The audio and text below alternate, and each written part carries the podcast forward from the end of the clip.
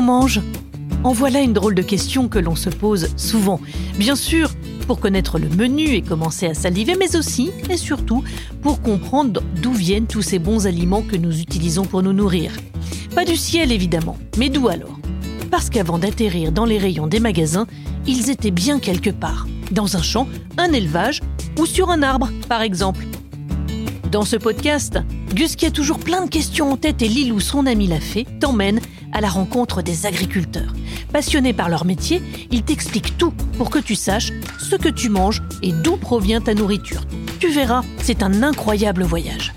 Bienvenue dans Dis qu'est-ce qu'on mange, le podcast des petits curieux de l'alimentation.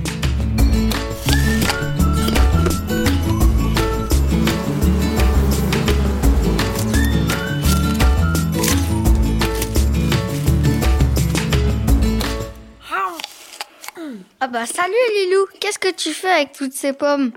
Ah, salut Gus Je goûte différentes variétés pour savoir laquelle je vais pouvoir cuisiner pour ma tarte. Mais c'est dur de choisir, elles sont toutes si succulentes. Bah bravo Lilou Oups, pardon, ça m'a échappé. Je crois bien que j'ai un peu trop mangé. Je pense que pour faire la tarte aux pommes, il faudrait utiliser les Royal Gala. Hmm? Moi, je pense qu'il vaut mieux prendre de la Granny Smith. Ah, je sais, j'ai une idée. Et si tu partais en expédition chez un producteur de pommes pour lui poser la question? Oh oui, tu as raison. Il pourra nous dire ce qu'il y a de mieux. Tiens, Gus, prends cet écouteur. Comme ça, tu ne perdras pas une miette de mon voyage. Allez, c'est parti. Je t'emmène dans les vergers du hameau du Branoc, situé dans le Morbihan, à la découverte des pommiers d'Eric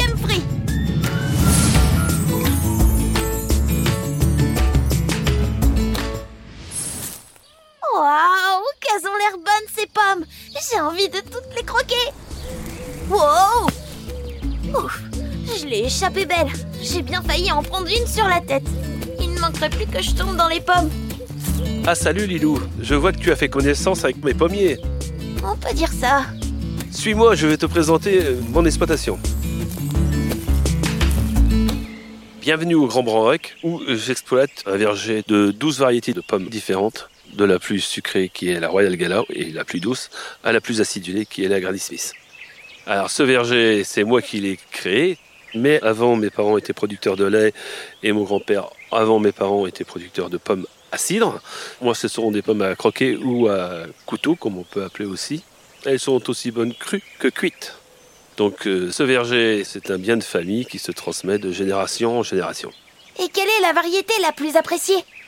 Alors chez moi, la variété la plus appréciée, c'est la Elstar. C'est une pomme bicolore, rouge et jaune, qui est ferme, acidulée, extrêmement juteuse et parfumée. Et la jaune? La pomme jaune que tu vois, c'est une Golden Delicious. J'ai aussi de la Granny Smith. Ah oui, c'est ma préférée D'ailleurs, Eric, est-ce que la Granny Smith est une variété adaptée pour cuisiner une tarte aux pommes? Oui, oui, oui. Elle est très adaptée pour les personnes qui aiment les pommes acidulées. Le plus facile à faire, c'est de râper de la Granny Smith sur le fond de la tarte. Et ensuite de couper en lamelles des Granny Smith disposées sur la pomme râpée. Sans être bien surpelé, car le parfum il n'est pas dans la pomme, il est dans la peau. Donc vous mettez le tout au four, la pomme râpée se transforme en compotine. Bon appétit. Mais pourquoi le parfum est dans la peau de la pomme? C'est très simple, Lilou. Quand tu sens une fleur, le parfum il est sur la fleur. Quand tu sens ta peau, le parfum il est sur ta peau.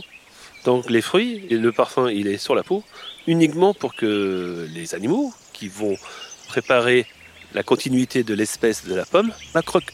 Si elle n'est pas attirante, elle risque pas d'être croquée. hein. On ne croque que ce qu'on aime. Oh oui, c'est vrai que ça sent drôlement bon avec la peau. D'ailleurs, il paraît que la pomme n'est pas originaire de nos contrées. Elle provient d'Asie.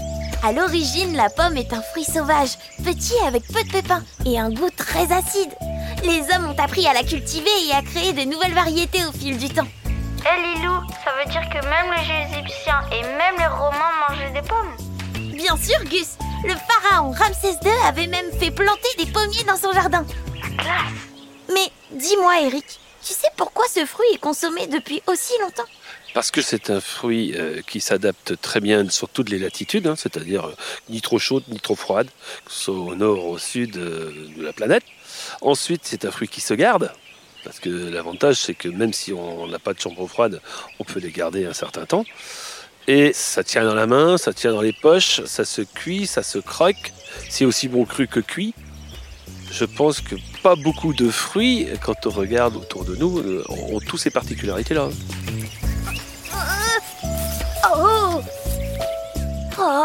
J'ai bien failli rester coincé dans ces filets. Mais d'ailleurs, Eric, pourquoi les pommiers sont recouverts par des filets? Je recouvre mes pommiers de filets pour deux raisons. La première, c'est la protection contre les oiseaux et les insectes comme les guêpes et les frelons qui sont très friands des fruits, donc ils risquent de les percer. Ça évite qu'ils puissent s'en approcher. Et la deuxième raison, c'est au cas d'orage de grêle, ça permet de protéger la récolte par les filets. Eric, tu me montrais maintenant comment tu entretiens les pommiers? Alors tout démarre après la cueillette. Début novembre, dès la chute des feuilles, je démarre la taille. Et là, je supprime les branches qui montent vers le ciel, celles qui sont blessées évidemment, d'autres qui sont abîmées, de façon à avoir un arbre qui ressemble plutôt à un sapin, c'est-à-dire très coupé en haut et très large en bas. Ensuite, au printemps, il y a la floraison, donc les abeilles qui font leur travail. Et après le printemps, début mai, mi-mai, on démarre euh, l'éclaircissage, c'est-à-dire qu'on sélectionne les fruits par bouquet. L'objectif, c'est d'avoir à peu près 8 fruits par mètre de branche. C'est une opération nécessaire pour avoir de beaux fruits et de beaux calibres. Parce que ce qui fatigue le plus un arbre, c'est ses fruits. Donc moins vous laissez de fruits, plus entre guillemets l'arbre va pouvoir supporter les fortes chaleurs et le manque d'eau euh, dû à la sécheresse. Et aussi parce que euh, c'est comme un gâteau. Moins on est autour du gâteau, plus la part du gâteau elle est grosse.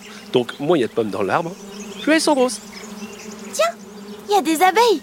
Tu fabriques aussi du miel alors d'abord, euh, je ne fabrique pas euh, du miel parce que ce sont les abeilles qui fabriquent le miel, Lilou, euh, parce que ça c'est un métier et ça c'est leur métier. J'ai des ruches, c'est un apiculteur qui est sur la commune de Carnac qui vient les mettre toute l'année sur mon exploitation, car les abeilles sont des grandes travailleuses et elles pollinisent le verger qui nous permet aussi derrière d'avoir des fruits. Donc c'est un échange de bons procédés. L'apiculteur, il est content de récolter le miel de ses abeilles et moi je suis content de récolter les pommes créées par les abeilles de son rucher. Dis-moi Eric, est-ce qu'on peut cueillir les pommes? Parce que j'aimerais bien les goûter. Tout à fait Lilou, c'est la bonne période. Maintenant on va prendre euh, des cabas, c'est un panier en mousse de façon à ne pas abîmer les fruits et on les déverse délicatement dans des caisses en plastique. Donc on prend pomme par pomme, et on choisit la pomme par rapport à son calibre et par rapport à sa couleur. Il y a des variétés comme la reine des ralettes, on va y passer dix fois. Parce que toutes les pommes ne sont pas prêtes au même moment. J'espère que les pommes ne vont pas encore me tomber sur la tête. Donc pour la cueillir, tu prends la pomme, tu la relèves vers le haut et hop, elle va se décrocher. Et tu la tiens bien dans ta main et tu la poses délicatement dans ton cabas. Et une fois que ton cabas sera plein, tu iras la verser dans la caisse plastique. Quand on cueille les pommes, celles qui ont le moindre défaut ou abîmées, on les met de côté et elles partiront à la vente le plus rapidement possible. Tandis que les autres, on ira tous les deux les stocker dans la chambre froide, de façon à passer l'hiver et pouvoir les vendre dans les semaines et les mois plus tard. Ah, c'est comme ça que tu as des pommes une bonne partie de l'année alors. Ça tombe bien, moi qui ai toujours faim. Allez, viens avec moi Lilou, je vais te présenter les marchés que je fais car je vends principalement toute ma récolte sur les marchés du coin. Je monte à l'arrière. Je vais surveiller les pommes.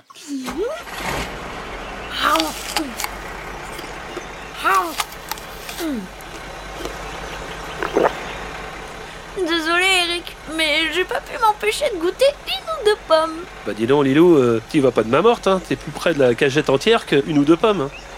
Mais bon, c'est de la bonne nourriture, ne t'en prive surtout pas. Bonjour madame. Bonjour monsieur. Que désirez-vous? J'aimerais vous prendre un kilo de pommes, s'il vous plaît. Et des pommes pour croquer ou pour cuire? Euh, Idéalement, les deux. D'accord. Dans ces cas-là, je vous propose euh, de la Granny Smith accompagnée de la Granny Grise du Canada pour cuire. Donc les grises, c'est pour cuire et les Granny, c'est pour croquer. Bonne journée et bonne semaine à vous, madame. Coucou Gus, je suis rentrée. Devine ce que j'ai ramené. Super, des pommes. Alors, lesquelles on doit utiliser pour faire la tarte? Eric m'a conseillé la Granny Smith. J'avais raison finalement. Mais on peut aussi utiliser la pomme jaune. C'est la variété Golden Delicious. Aussi bonne à croquer qu'à cuisiner. Alors je te propose de mélanger les deux. Et si on se mettait au fourneau pour préparer cette fameuse tarte aux pommes? Merci Lilou pour cette expédition.